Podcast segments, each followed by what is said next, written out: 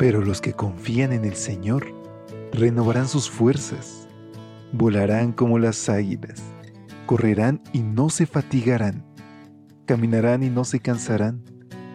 Mantengamos pues firme la esperanza que profesamos, porque fiel es el que hizo la promesa. Bienvenidos a esta serie de devocionales para adultos. Yo estoy contigo. Promesas bíblicas para vivir confiado.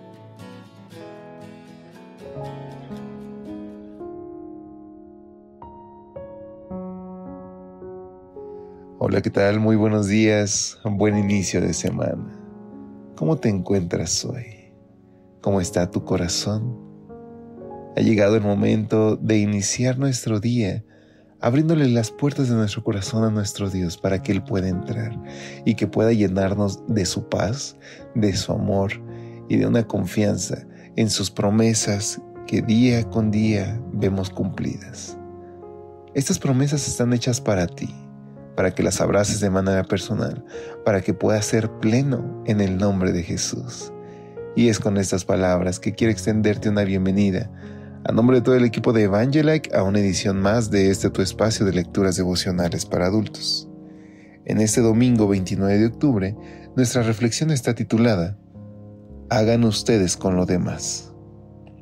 Mateo 7:12 nos dice, Hagan ustedes con los demás como quieran que los demás hagan con ustedes, porque en eso se resume la ley y los profetas.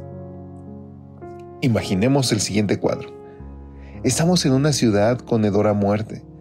A nuestro alrededor caen nuestra familia y nuestros amigos. Nunca podremos estar seguros de si caeremos enfermos nosotros también. En medio de tan espantosas circunstancias, los humanos son arrastrados a preguntarse, ¿por qué? ¿Por qué ocurre esto? ¿Por qué ellos y no yo? ¿Moriremos todos? ¿Por qué existe el mundo? ¿Qué va a pasar después? ¿Qué podemos hacer?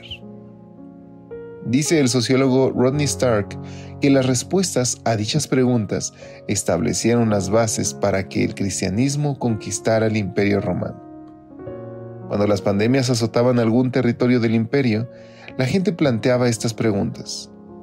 Acudían a los sacerdotes paganos, pero estos eran incapaces de responderlas.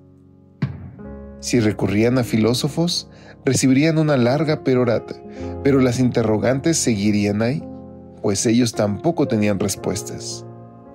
El cuadro imaginario que presentamos al inicio era la realidad con la que se encontraban los cristianos, y en medio de la crisis de fe que suscitaban las epidemias, los creyentes encontraron el ambiente propicio para explicar su fe.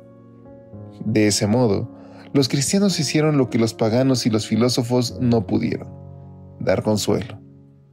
De acuerdo con Dionisio de Alejandría, en tanto que los paganos se alejaban de los enfermos y los dejaban en los caminos para que muriesen, la mayoría de nuestros hermanos cristianos mostró un amor y lealtad ilimitados, sin mostrar jamás mezquindad, solo pensando en el prójimo. Despreocupados ante los peligros, se hicieron cargo de los enfermos, atendiendo a todas sus necesidades y sirviéndolos en Cristo. A las preguntas, ¿por qué ocurre esto? ¿Por qué ellos y no yo? ¿Moriremos todos? ¿Por qué existe el mundo? ¿Qué va a pasar después? ¿Qué podemos hacer? Los cristianos respondieron sin entrar en los incontables misterios del sufrimiento, sino poniendo en práctica la regla de oro. Hagan ustedes con los demás como quieran que los demás hagan con ustedes, porque en eso se resume la ley y los profetas. Nuestra respuesta al dilema humano se resume, como dijo Pablo, en una sola palabra. Amarás a tu prójimo como a ti mismo. Eso fue lo que hizo que el cristianismo surgiera y eso es lo que hará que se mantenga hasta el fin de los tiempos. Porque si algo nos debe de caracterizar hoy, queridos amigos, es el amor, el amor práctico, no dejarlo únicamente en la teoría. Hoy tenemos la oportunidad de extender nuestros brazos hacia los demás, de poder poner nuestro granito de arena para aliviar el sufrimiento de alguien, para que hoy los demás puedan encontrar en nosotros representantes del amor de Dios. Hoy sé tú la herramienta que Dios quiere utilizar para hacer bendición a los demás. Oremos. Querido Padre, te alabamos y te agradecemos por tan infinito amor. Ayúdanos a mostrar a los demás tu amor por nosotros.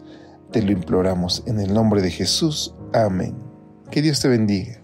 Pasa un muy excelente día. Hasta pronto. Gracias por acompañarnos. Te esperamos mañana. Te recordamos que nos encontramos en redes sociales. Estamos en Facebook, Twitter e Instagram como Ministerio Evangelite. Y también puedes visitar nuestro sitio web www.evangelite.com